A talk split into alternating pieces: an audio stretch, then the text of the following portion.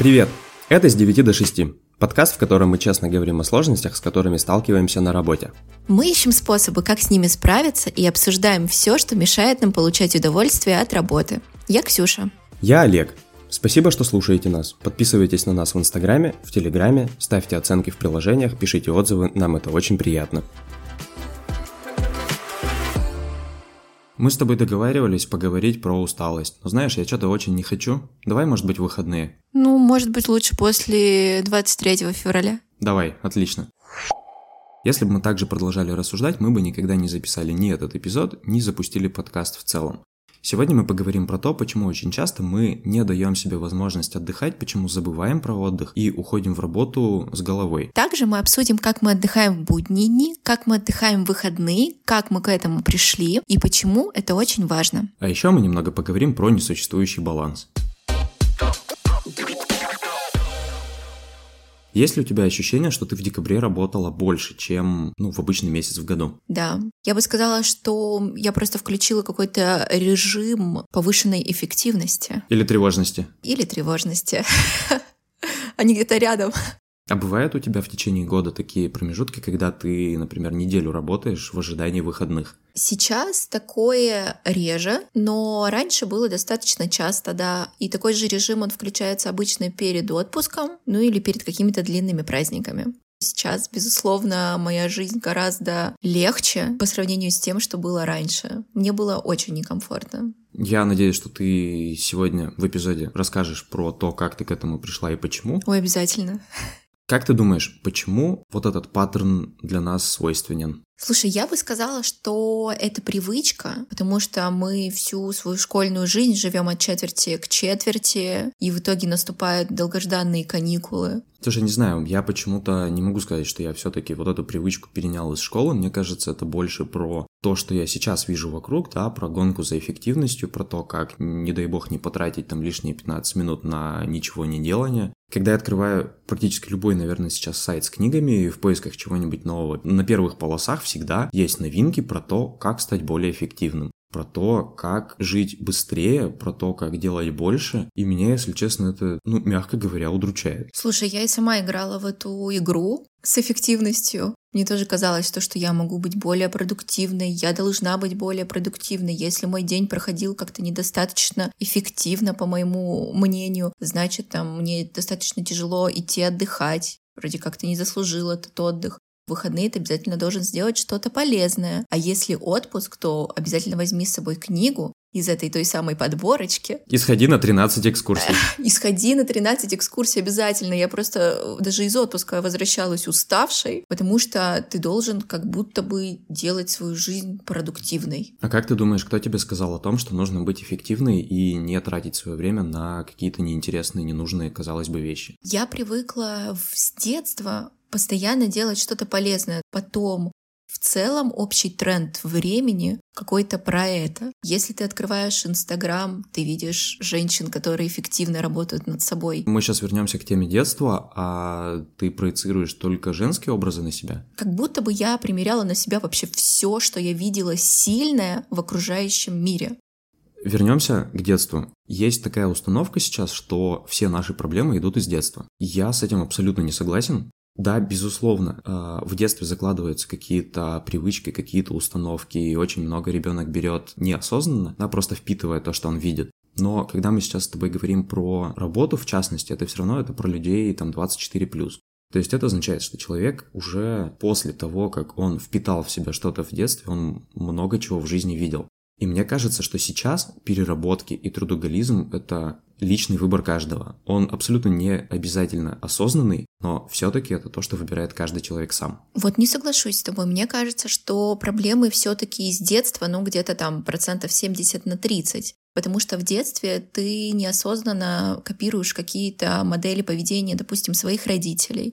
В целом они в тебе еще закладывают, они родители, ряд качеств, с которыми ты пойдешь дальше по жизни Возможно, у кого-то это может быть не так, но мне кажется, что все-таки у большинства людей это именно так. Ну, давай не будем в любом случае за большинство людей рассуждать. Наверное, да, может сложиться всяко. Даже если вот эти установки у нас есть из детства, это не значит, что родители не хотели как лучше. Да, это безусловно, да. Конечно, каждый родитель хочет для своего ребенка как можно лучше.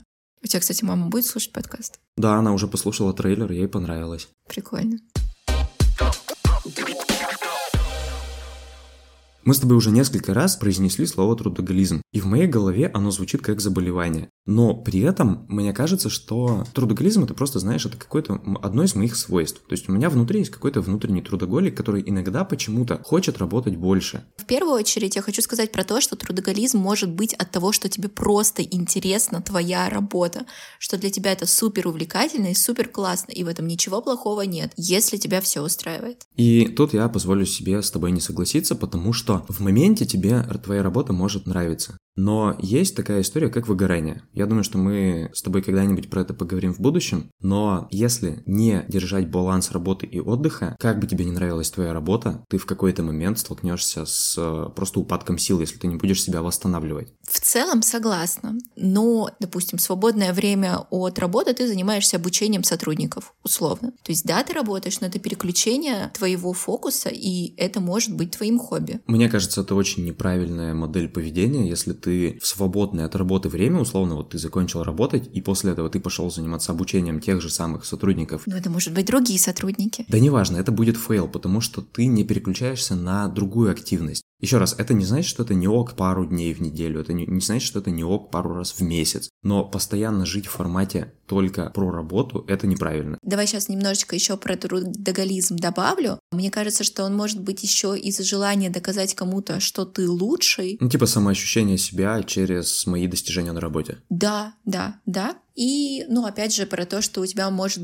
не быть просто других дел, ты можешь приходить с работы, сидеть э, дома и не понимать, чем ты можешь еще позаниматься. То есть тебе нечем больше заняться, кроме своей работы. И это то, о чем я говорил. Мне кажется, что трудоголизм — это симптом каких-то проблем в целом в жизни где-то, да, в каких-то областях. Это могут быть депрессии, это могут быть выгорания, это может быть проблема с э, контактом с друзьями, с родителями, там, неважно с кем. Если я вдруг начинаю воспринимать работу как что-то более ценное, чем другую часть своей жизни, для меня это всегда флажочек подумать, что происходит. Согласна. Давай на этом закончим мусолить трудоголизм. Ты сказала слово «баланс» и меня стригерило. Я очень многие современные формулировки не приемлю и не люблю. Например, тот самый work and life balance.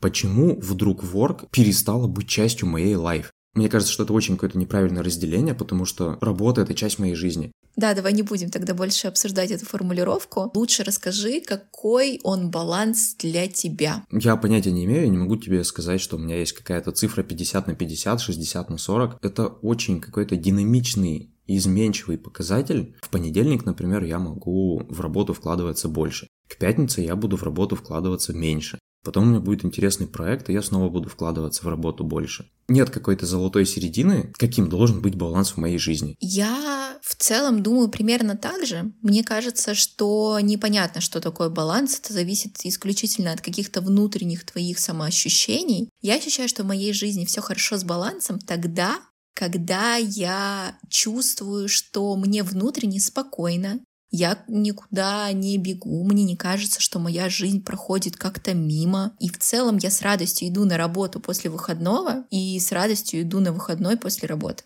Наверное, мне близка еще, знаешь, формулировка, опять же, современная про ресурсы. Я, возможно, в детстве переиграл в разные ролевые игры в РПГ, и для меня вот это Концепция очень понятная. У меня есть какие-то ресурсы. Я могу какие-то ресурсы тратить. Как-то я могу ресурсы восстанавливать. И баланс, наверное, в этом случае для меня в том, что я трачу меньше, чем я пополняю. А точнее, что я успеваю пополнять тот ресурс, который я трачу в том числе на работе.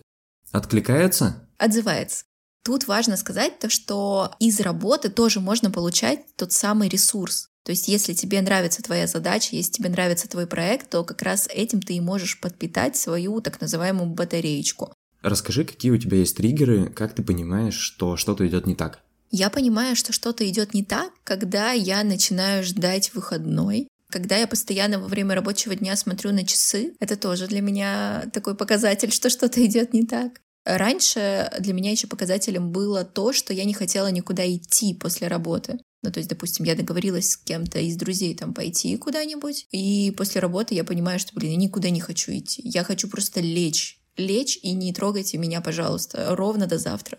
Да, вот этот последний пункт особенно, наверное, я разделяю, потому что это тоже для меня один из важных признаков, что что-то пошло не так. Когда я заканчиваю работать, если я понимаю, что я просто ничего не хочу, я хочу приехать домой и лечь, надо задуматься, почему я до этого состояния дошел. И сейчас я считаю особенно важным как раз умение вовремя это отследить и что-то предпринять. Что можно сделать для того, чтобы свой баланс привести в норму и как-то заряжаться? Самое понятное для меня – это выходные. Но на выходные всегда выпадает куча дел. Как быть, если я в выходные должен съездить в магазины, прибраться, перестираться и сделать еще какую-то огромную кучу всяких задач, когда мне в это время отдыхать? В первую очередь нужно признать то, что будние дни — это не бракованные дни, и после работы ты можешь чем-то заниматься, не обязательно просто сидеть и умирать после рабочего дня. Часть э, дел я переложила сейчас на будние дни. Поездка в магазин за продуктами у меня, допустим, это вечером после работы. Какая-то частичная уборка у меня тоже после работы. Нужно уметь делегировать разреши себе доверить кому-то часть своих дел. То есть я со спокойной душой доверила часть дел мужу. До этого я почему-то считала, что ничего не получится, это должна делать я. Муж не может прибраться так же, как и ты, да? Да, но это совсем неправильно. То есть э, вы живете вместе, вы как бы вместе можете делать домашние дела. Что еще я поняла? Важно не ставить все дела на выходные. Тот же самый какие-то женские штучки, типа маникюра, бровей, стрижек, ты можешь спокойно делать в будний день после работы. А почему ты к этому пришла? То есть почему ты решила перераспределить дела с выходных на будние дни? Я просто поняла то, что я не успеваю отдыхать в выходные дни, потому что выходные дни у меня еще более загружены, чем будние дни. Ну, то есть вот этот формат, что надо успеть и это, и это, да. и это, еще я хочу успеть отдохнуть? Да-да-да, конечно. Я раньше прям все дела скидывала на выходные, а в будни после работы просто сидела и ждала выходных. А что ты обычно делаешь сейчас в выходные? А в выходные я стараюсь отдыхать, по минимуму делать какие-то домашние дела. В основном делаю то, что мне доставляет удовольствие. То есть это может быть прогулка, может быть поездка куда-то с друзьями, поход в магазины. Это может быть э, какое-то занятие спортом, если прям тебе хочется это сделать именно в выходной день. Поездка к родственникам, тоже у меня выходные дни. Сериальчики, фильмы, в общем, все то, что поможет мне зарядиться. А есть ли у тебя какие-то условно хобби, которыми ты занимаешься в выходные? Знаешь, какое-то одно такое дело всей твоей жизни? Слушай, нету никакого дела всей моей жизни, потому что это странно. Если ты выберешь себе дело всей своей жизни, получается, что ты больше ничего делать не должен, что ли? дело мечты это или просто какие-то мимолетные увлечения, важно, чтобы тебе это приносило удовольствие, как по мне. Я тоже раньше, знаешь, искал какое-то вот одно то самое хобби, которым я буду заниматься всегда. И мне было очень дискомфортно и больно местами от этого. Как только я разрешил себе просто заниматься тем, что я хочу сейчас, стало как-то легче и приятнее. Расскажи, как у тебя получается сейчас на неделе восстанавливать ресурсы после работы? В первую очередь я также занимаюсь какими-то своими хобби. Я хожу на спорт после работы.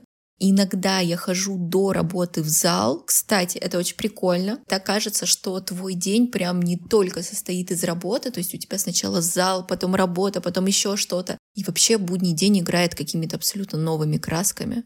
Могу сериальчик посмотреть, могу просто ничего не делать. Готовка очень успокаивает меня, да и вообще в целом покушать вкусно. Возвращаясь к теме эффективности, есть ли у тебя сейчас вот это ощущение, что ты проводишь свой вечер как-то не идеально, не оптимально, неэффективно? Иногда, Иногда да. Но видишь, у меня сейчас э, иногда бывают перекосы, когда ты считаешь, что ты неэффективен в работе, ты начинаешь там эффективность в каких-то других сферах искать. В спорте эффективность, там, я не знаю, в похудении.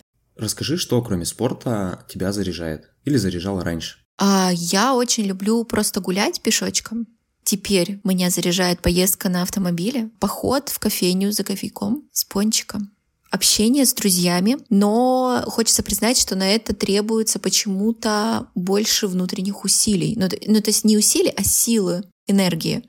Потому что здесь общение, и ты отдаешь какую-то часть энергии, безусловно, но какую-то и получаешь. Возможно, это только у меня. Сразу же тебя успокою. Нет, это не только у тебя. Э, я тоже за собой часто это замечаю, и, наверное, все, на самом деле, друзья, с кем я про это говорил, они говорят примерно то же самое. Расскажи вообще про свои заряжалочки, потому что, мне кажется, я почти всю душу уже тут вылила вам. Слушай, у меня есть просто вещи, которые мне интересны, какие-то небольшие хобби и занятия, увлечения, которые есть сейчас в моей жизни. И отдельно есть прям история с какими-то, знаешь, ритуалами, которые помогают мне делать мой день более насыщенным какими-то яркими эмоциями. Класс, рассказывай хобби и увлечения, которые здесь сейчас со мной, они могут меняться очень часто. Я могу вечером сейчас поиграть на гитаре. Я могу читать книги, так же, как ты говоришь, да, там, смотреть сериалы, фильмы какие-то интересные. Я люблю просто сидеть и слушать музыку. Просто ничего больше не делать. Безусловно, это прогулки, это общение с друзьями. Иногда мы с ребятами играем в онлайн-игры. Для меня это новость, потому что я не играл в компьютер уже больше там 5 или 7 лет.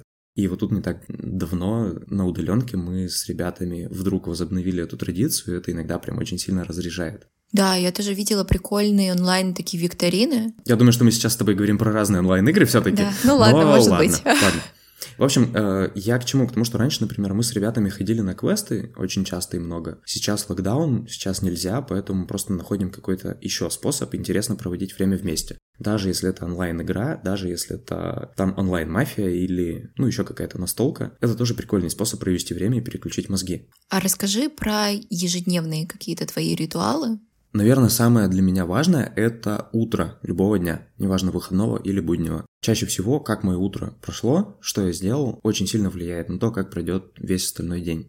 Поэтому на неделе утром я прямо осознанно выделяю себе целый час на то, чтобы спокойно позавтракать, иногда сходить в душ, умыться медленно, сварить себе первый кофе, сварить себе второй кофе.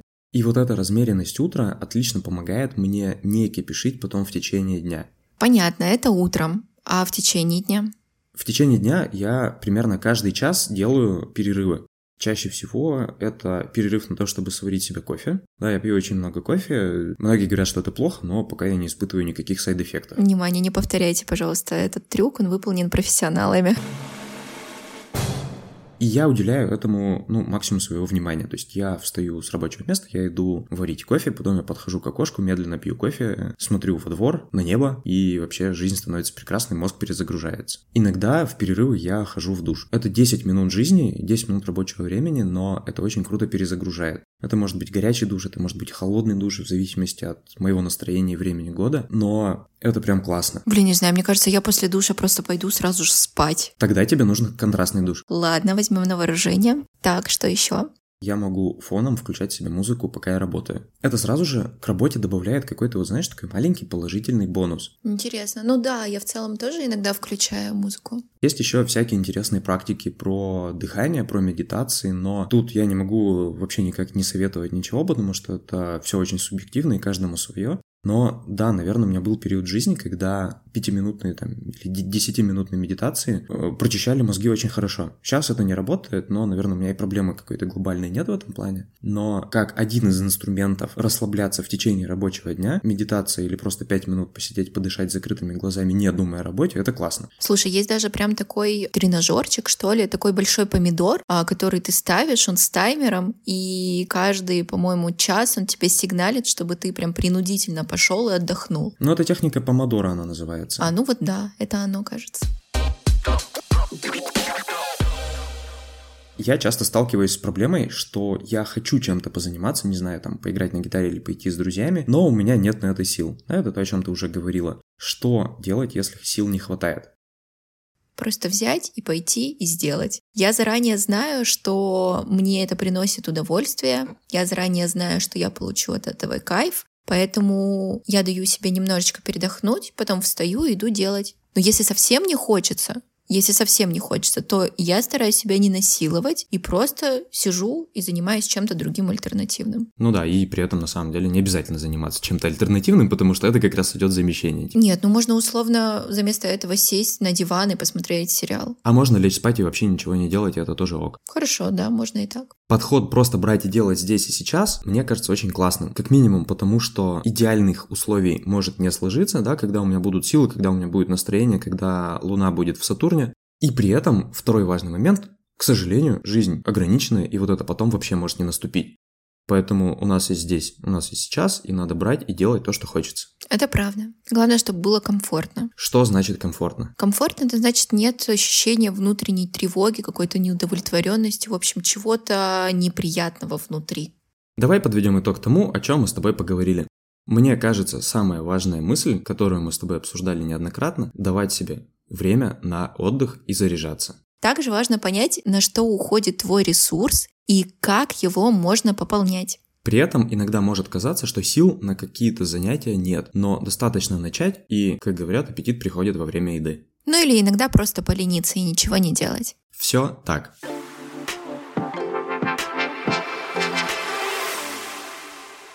Спасибо, что дослушали выпуск до конца. Если вам понравилось, было полезно или интересно, ставьте, пожалуйста, оценки, пишите комментарии, нам это очень важно и приятно. Ну и не забудьте сегодня отдохнуть. И завтра тоже. Пока-пока. Пока.